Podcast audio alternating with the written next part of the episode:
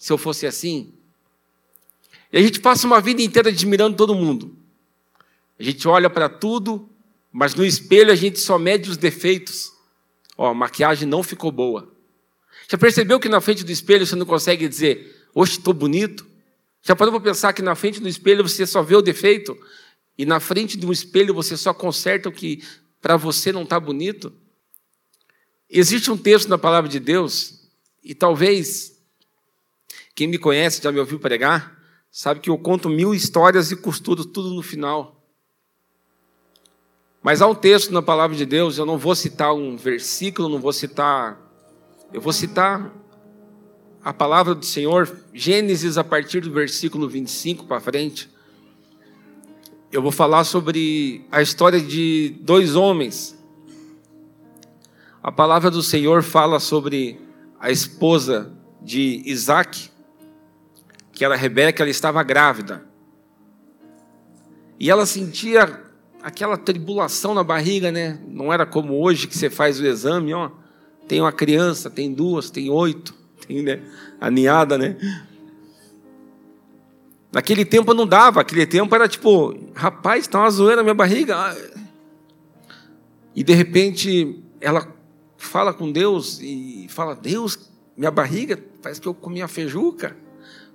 Tá uma mexeção aqui dentro. E Deus fala: aí dentro de você tem duas nações. Tem dois homens aí, tem dois povos. E a palavra de Deus fala que no tempo do parto, quando as crianças iam nascer, primeiro a sair foi Esaú. Guarda esse nome, Esaú. Esaú sai, é uma criança a Bíblia fala que ele era coberto de pelos, ele nasceu peludinho, uma criança bonitinha, peludinha. Só que quando ele estava saindo, uma mão grudou no seu calcanhar. Aquela mão era do seu irmão, Jacó. Quando ele saiu, o nome dele foi dado como Jacó, que na tradução do hebraico é aquele que pega no calcanhar. E a palavra de Deus ela vai seguindo, ela vai indo para frente. A palavra diz que Esaú era homem do, de caça. Esaú era um caçador. Que Esaú, ele, pô, vamos comer, bora. Ele catava o seu arco, a sua flecha, ia para o mato, voltava depois de algumas horas com uma caça nas costas, entregava para sua mãe e falava, mãe, está aqui, ou ele ia mesmo e fazia. Ele era um cara bem resolvido. Mas a Bíblia fala que Jacó, que é do segundo ali, ele já era um cara das tendas, já era um cara de boa. Era um cara de se tem, tem, se não tem, eu vou esperar que alguém traga. E a palavra de Deus diz, vai avançando, e esses dois rapazes se tornam homens adultos. E chega um tempo que Isaac, o seu pai, ele tá, ele percebe que ele vai morrer logo. Ele percebe que ele precisa abençoar o primogênito dele, Isaú. Ele precisa abençoar Isaú antes que ele morra. Para que aquela bênção, aquilo que veio de Abraão, aquilo que foi em Isaac, que era ele, pudesse seguir na sua, na sua família, na, na vida. E ele vai lá e chama Esaú, fala: Esaú, chega aqui com o pai. E fala assim: Esaú, eu amo a comida que você faz. Quero que você vá no campo, casse e faça um cozido com o animal que você caçar, e depois que eu comer, eu vou te abençoar. Rebeca estava atrás da porta ouvindo e falou assim: Eita, ele quer abençoar Esaú, mas o meu preferido é Jacó. Vou fazer um plano. Então ela chega para Jacó e fala assim: Filho, ó, preciso que você faça um negócio aí. Pega um animal no campo, me dá aqui que eu vou fazer um cozido do jeito que teu pai gosta e ele vai te abençoar no lugar do teu irmão. E Jacó fala: Mas meu irmão parece um primata, macaco, peludo. Ele é peludo. Não falou isso, daí eu estou na minha versão, tá? Mas meu irmão é peludo. E a Rebeca falou: Deixa com a mãe, a mãe resolve. Então ele traz o animal, ela faz o cozido com o pelo do animal, ela, ela preenche a mão de Esaú, de Isaac, de Jacó preenche a mão com pelos, a nuca assim, deixa ele peludinho, com o pelo do animal. E aí ela dá o, o cozido para Jacó e fala assim: vai lá e apresenta para o teu pai para que ele te abençoe no lugar do teu irmão. Aí de repente ele vai e fala: Pai, estou aqui, coma para que depois o Senhor me abençoe. E ele fala assim: essa voz é de Jacó. Ele já estava cego. E ele vai perto de, de Jacó. Só que Jacó estava usando a roupa de Esaú e estava peludo. Ele passa a mão na mão de Jacó. Fala, a voz é de Jacó, mas o cheiro é de Esaú. Então ele come, abençoa o filho. E a bênção naqueles tempos é uma bênção que a gente deveria entender para os tempos de hoje. Era uma bênção que declarava prosperidade sobre a, a vida, declarava territórios, declarava ah, uma vida fecunda, uma vida de muitos filhos, uma vida. Era, era uma bênção sucessória. O pai está indo, mas o pai quer te abençoar com uma porção ainda maior do que está sobre a minha vida. De repente, Jacó está ali, Esaú chega e fala: Pai, está aqui o cozido, coma e me abençoe. Isaac fala: Não, filho, como assim? Eu acabei de abençoar teu irmão. Teu irmão veio aqui antes, me enganou, e eu abençoei ele no teu lugar. E a Bíblia fala que Esaú começa a chorar, e ele era o mais velho, ele que era o filho mais velho, ele que era o primogênito, ele fala: Pai, o que, que me sobrou? Tipo, cancela isso e, e, e faz para mim. Isaac fala: Não dá, filho. Já foi profetizado sobre a vida dele. Não tem o que fazer. Para você agora, filho, o que te sobra é servir o teu irmão. O que te sobra é a sobra. E Esaú, ele jura matar Jacó. E ele, e ele fica profundamente tomado de raiva, porque ele foi enganado pelo seu irmão, por aquele que era Jacó, por aquele que era o que pega no calcanhar, por aquele que tinha vidinha mais fácil, aquele que era o filhinho da mamãe, ele enganou Esaú. E Esaú fala: Vou matar meu irmão. E Rebeca fala: Para que eu não perca meus filhos, Jacó, vai na casa do meu irmão Labão, fica lá, arranja uma mulher lá para você e fica lá até que acalme a fúria do teu irmão. Você talvez que é teólogo vai falar assim, Chico, você pulou muita coisa, você está contando de um jeito estranho. Calma, estou sendo mais didático possível nessa manhã. Passa um tempo, Jacó é enganado pelo por Labão, ele conhece uma mulher, se apaixona por ela, pede aquela mulher em casamento para o pai, o pai falou: trabalha sete anos que eu dou essa minha filha para você. Ele trabalha sete anos. Quando ele vai casar com a filha, ele, o pai dá a filha errada, e aí ele fala: Pô, você me deu a filha mais zoadinha, feinha tal, eu queria a bonitinha. Que a Bíblia não chama ela de feia, mas fala que ela tinha um olhar triste. Tipo, né? É um jeito de se falar, ai, amiga, tô bonita, está com um olhar triste. Então tem um jeito gospel de você falar que, ó, como se chama alguém de feia? Aos olhos do Pai, você é uma obra-prima. Mas no meu, não necessariamente.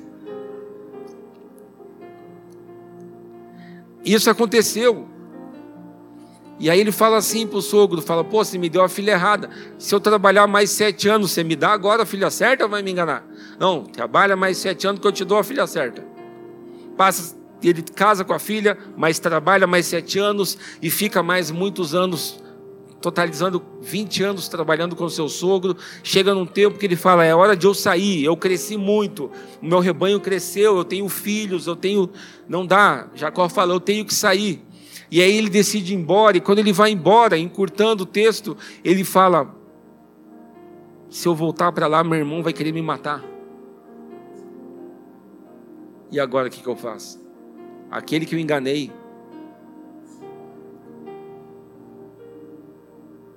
E é interessante porque Jacó, ele passa uma vida querendo o que era do irmão. Eu e você, Nós passamos uma vida inteira querendo o que é do outro. Eu e você ficamos o tempo todo desejando o que é do outro. E a gente esquece da nossa porção, daquilo que é nosso. E é tão interessante que quando eu desejo ter a tua voz para cantar, eu não prego.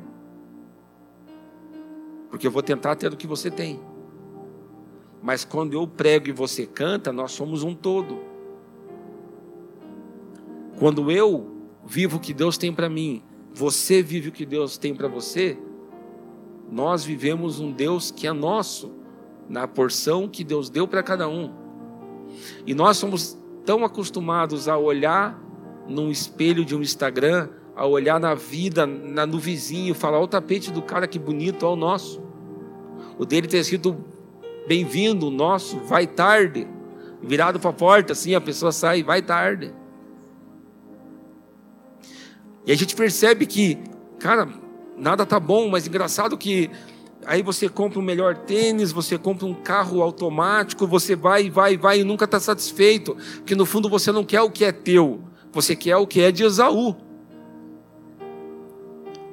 Você quer o que é o que é o que é do filho que você acha que é o primogênito, que o filho que você acha que é o digno, é aquele, não, eu quero o que ele tem, não quero o que, ele, o que Deus tem para mim, eu quero o que ele tem. Então eu quero pregar igual fulano, eu quero, pô, eu quero jogar bola igual ciclano, ah, eu quero, sei lá, eu quero programar igual aquela pessoa, eu quero sei lá, e a gente vive procurando referencial em tudo e esquece de olhar para dentro de si. Só que o pai, que era de Esaú, o Deus Yeshua, Yeshua não, o Deus que era, como é que é Deus no Antigo Testamento? Yahvé, Yeshua é Jesus. Yahvé, o Deus Yahvé de Esaú, era o Deus Yahvé de Jacó. E Jacó decide se encontrar com o irmão e ele manda um, um manda um, um emissário lá e fala assim: vai ver se meu irmão quer matar eu ainda. Passou tanto tempo. Aí o emissário vai e volta assim: ó, teu irmão está vindo na tua direção com 400 soldados. E Jacó pensa: deu ruim. já sei o que eu vou fazer. Eu tenho duas mulheres, um calhamaço de filho. Vou dividir essa tropa em dois. Se meu irmão matar metade, metade vai viver a vida. Só perdemos metade do povo. E ele é jaguarão, que ele pensa assim: vou fazer uma parada, vou separar os presentes top e vou fazer umas caravanas de presente. A caravana que se encontrar com Isaú, Isaú vai falar: o que, que é isso aqui? Aí a caravana tem que falar: isso aqui é do seu servo Jacó, para o Senhor Esaú. Depois de três, quatro caravanas, meu amigo, quem que vai ter o coração duro que vai querer matar o irmão? Depois de duzentos cabritos, cem vacas, cem touro, um monte de presente. E é engraçado que eu e você, a gente vive tentando dar um jeito em tudo na vida, só que a gente nunca vai tentando do jeito certo a gente vai mandando caravana de presentes, então a gente faz assim, igual o José na prisão, ó, avisa o rei lá que eu estou aqui, tá? Avisa o rei lá que, né? E a gente tem, procura um esqueminha, então a gente está desempregado e faz amizade com aquele que é empresário e fala: Ô seu empresário, tudo bom? O senhor não quer jantar na minha casa? Mas nem cita no assunto. Aí torcendo para o empresário falar: Mas o que, que você faz da vida?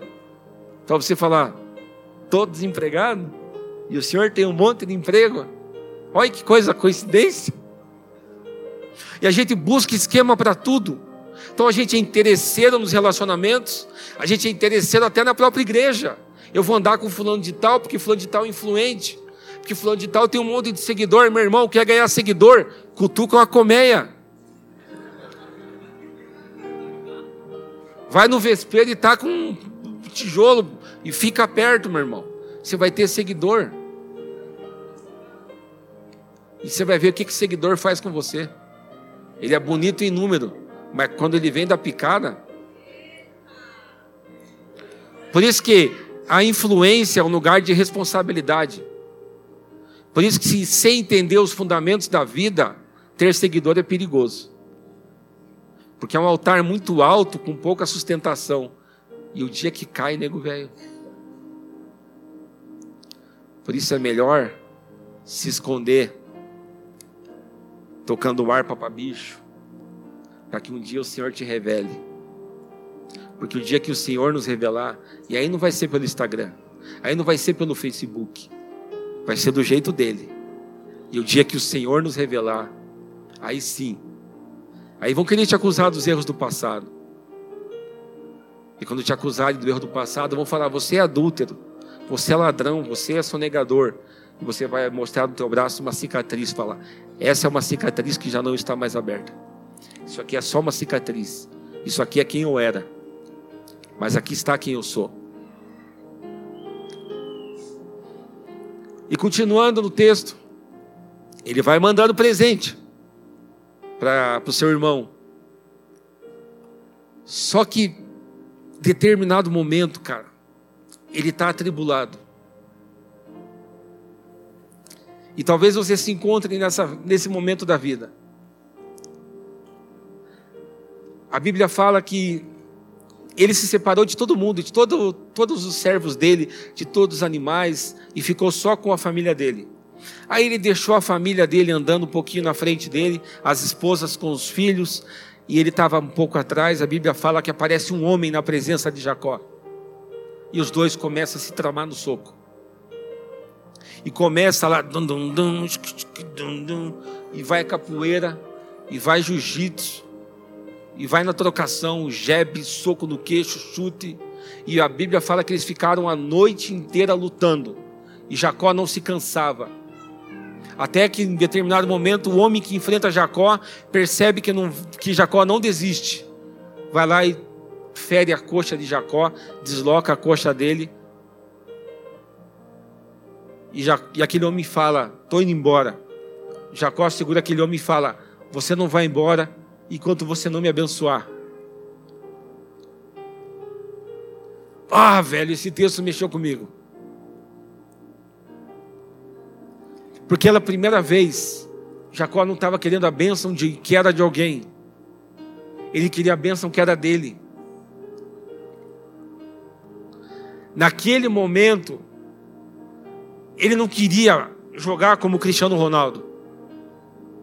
Ele não queria pregar como o Lucinho Barreto. Naquele momento, ele queria ele. Ele queria ser ele. E ele fala para aquele homem: Você não vai embora enquanto não me abençoar. E aquele homem, a Bíblia fala que era um anjo do Senhor. Fala: Qual que é teu nome? E ele fala: Meu nome é Jacó. Ele fala: Não. Teu nome agora é Israel, porque você lutou com Deus e você prevaleceu.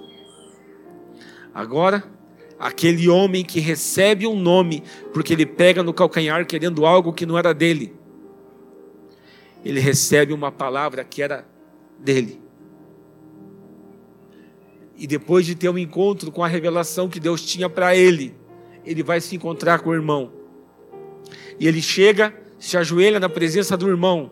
Só que agora não era um cara querendo ser o irmão, ou um cara simplesmente querendo o perdão do irmão, mas ele, era, ele queria o perdão do irmão porque ele sabia que ele era agora. E o irmão fala: O que, que é essa apresentaiada? Que você está tá querendo me dar? Ele fala: É para você, irmão. E Esaú fala: Não, não precisa, Deus já tem sido muito bom comigo. E a Bíblia fala que os dois irmãos se abraçaram e choraram muito.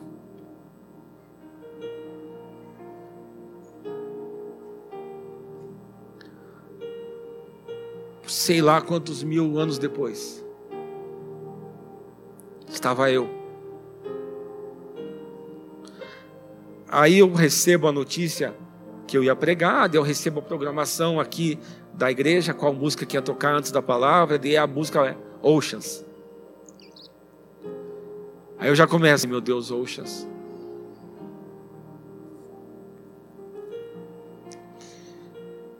Eu lembro que eu admirava muito alguns pregadores. Eu lembro que o dia que eu entendi assim que Deus tinha para mim um ministério da palavra, eu, eu, lembro que eu ficava ouvindo muito, eu comprava livro assim, como pregar, 100 dicas para pregadores. Eu lembro que eu ficava ouvindo pregação, eu lembro que eu imitava o Luiz Hermínio, porque se Deus não vê um justo nessa geração, ele tem que levantar uma outra geração. Eu repetia essa mesma frase sem saber o que significava. Mas quando você ouve não é bonito? É espiritual, você fala, eita, o bicho é brabo. Não, você estava imitando o Luiz Hermínio. Bravo é ele. Ele era o meu Isaú. Eu queria o que ele tinha. Então eu fui atrás dele. Então, ia em retiro, teve um retiro que ele foi pregar, e eu estava do lado dele, eu, cara, que massa, Luiz Hermínio, paguei um suco para ele, que massa. Aí admirei outros homens da vida, e, cara, que massa que esses caras. Ah, mano, é massa gostar do que Esaú tem. Só que a gente esquece do Pai que é nosso. E não é o Deus do meu irmão, é o Deus que é nosso. Não é só o Deus que é meu, é o Deus que é nosso. Mil e mil, três mil, quatro mil, cinco, seis mil anos depois, conectando com o que a Thaís falou, a Thaís recebe um diagnóstico sobre a filha dela. Eu lembro o dia que foi eu, minha mãe, que está aqui, e a minha esposa no hospital, no médico, numa especialista. Meu filho tinha três meses e, e ele se desenvolvia de uma forma diferente de uma criança normal. E eu recebi o diagnóstico. Teu filho tem a doença assim, assim, assado, blá, blá, blá. A minha esposa sai do médico e volta a trabalhar. O meu filho foi ficar com a minha mãe na casa dela e eu fui sozinho para casa. E chegando lá, eu, eu lembro que eu chorei tanto. Aí, como eu já preguei algumas vezes aqui na igreja, eu tinha, eu tinha aquele sentimento de culpa que eu tinha passado para o meu filho uma doença, que o que estava em mim era pior nele. Então eu flertei com desejos dos piores, eu pensei em tirar minha vida, mesmo sendo um cara de púlpito. Então eu pregava engraçado e pessoas se convertiam mais por dentro, eu estava morrendo, velho. Eu queria, eu mostrava um desempenho massa para as pessoas. Meus amigos jogavam game comigo, davam risada, mas velho, quando eu ficava sozinho, o bicho pegava. Que a pior dor é a lágrima do chuveiro. E ainda que a água do chuveiro esteja quente, quando a lágrima desce, você sabe quando é lágrima e quando não é a água do chuveiro. Enfrentando tudo isso, meu filho começa a desenvolver uma doença respiratória, intolerância a qualquer coisa. Aí de repente ele, ele era internado, a cada um mês ele era internado. Ficava lá uma, duas semanas no hospital. E era assim, ó. Até um certo tempo na vida dele, ele era internado direto.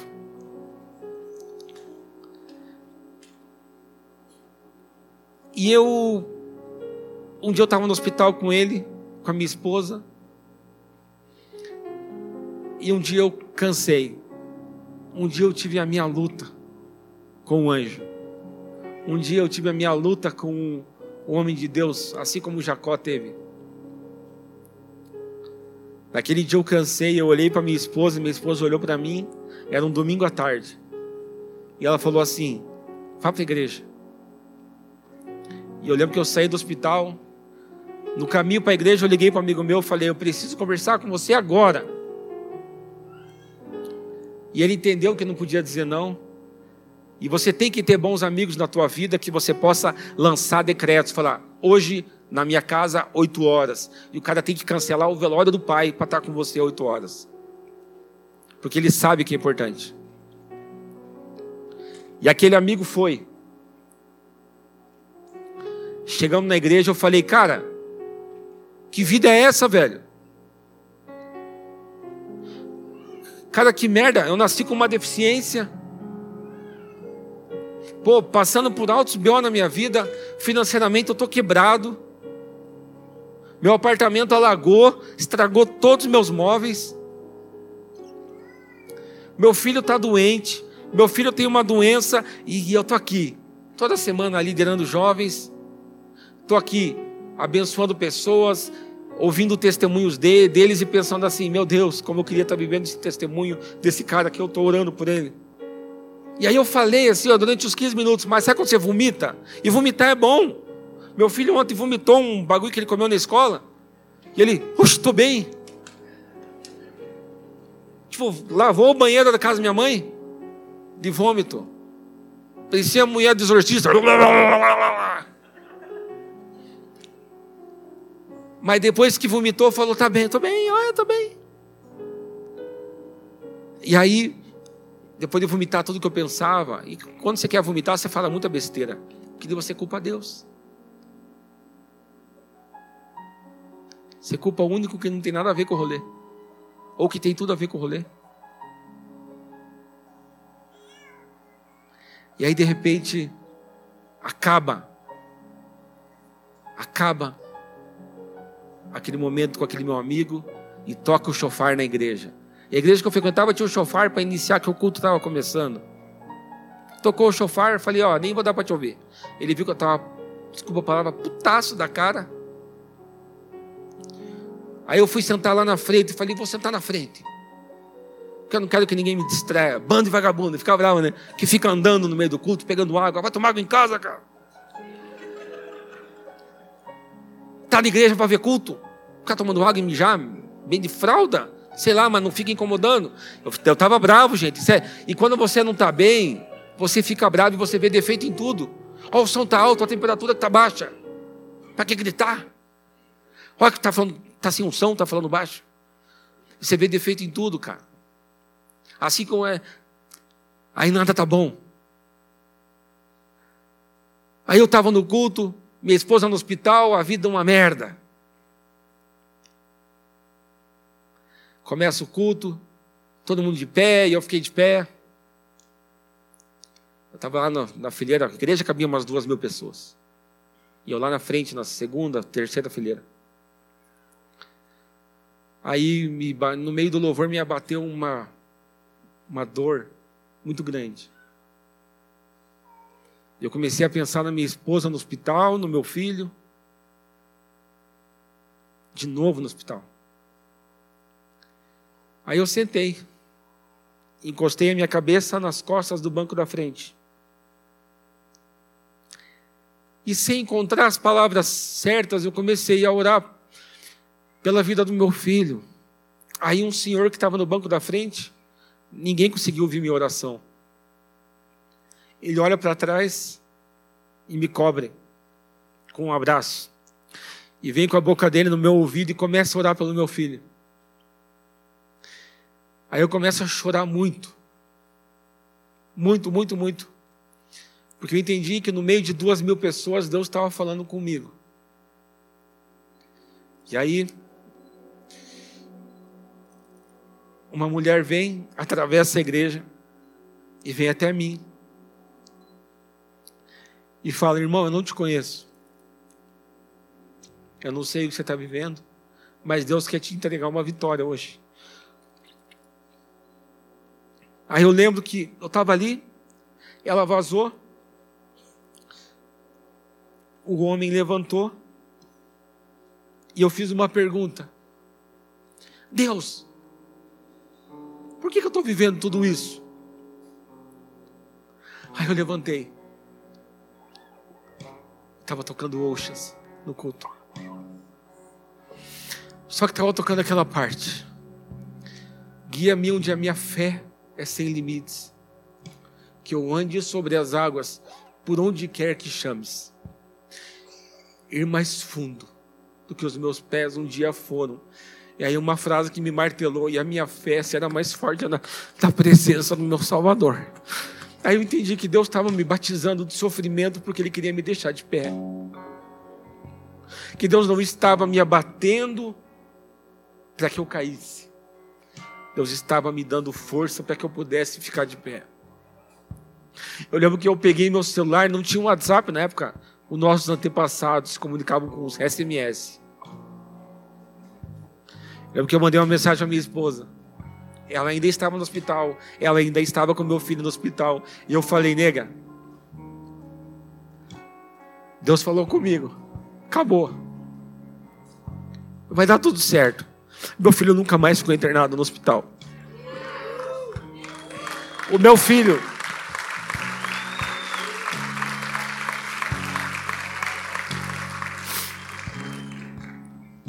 A única vez que ele ficou internado foi para fazer exame. Ele tem as limitações dele. Mas eu entendi um tesouro valioso. Que Isaac era Isaac. Esaú era Esaú. Jacó era Jacó. Eu sou eu. Meu filho é ele. A carreira da fé que eu vivo, o meu filho vai ter que aprender a viver com as limitações dele. O que Deus batizou ele com o sofrimento dele, ele vai ter que se ver com o Salvador dele. É ele que vai ter que se encontrar com Jesus. E eu não ensino meu filho a admirar homens, eu ensino meu filho a, a, ver o grande homem que ele é. Então eu falo, Benjamin, quem você é? Ele vai falar, eu sou um grande homem de Deus. E ele vai pegar o andador dele, você já viu ele na igreja. Ele fica com o andador dele, às vezes ele passa em cima do pé de alguém, e ele tem o jeito dele. E esses dias ele estava triste, porque ele falou, por que, que eu não sou igual a uma criança normal? E eu com, com o coração doendo, eu falei, para de frescura, você é um grande homem. O que é teu é teu. Você vê teu pai andando de bengala? Vejo. E teu pai não está de pé? Tá. Viva o que Deus tem para você, cara. Me doeu, me sangrou ter que falar isso. Mas o dia que a gente abençoa os nossos filhos, o dia que a gente decide viver o que Deus tem para nós, irmão, eu tô, o que eu, a minha história tem a ver com Jacó, porque lutar com Deus é importante você fazer isso. Você se encontrar com Deus de verdade, falar: Eu não quero mais viver o que Fulano tem, eu quero viver o que é meu.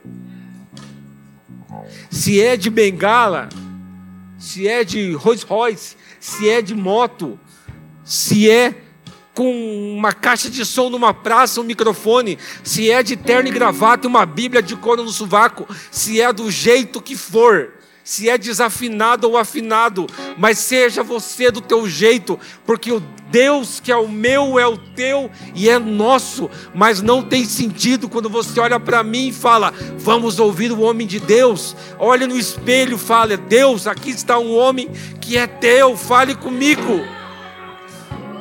Que quando Deus fala comigo, Deus fala com você, Deus fala com a igreja.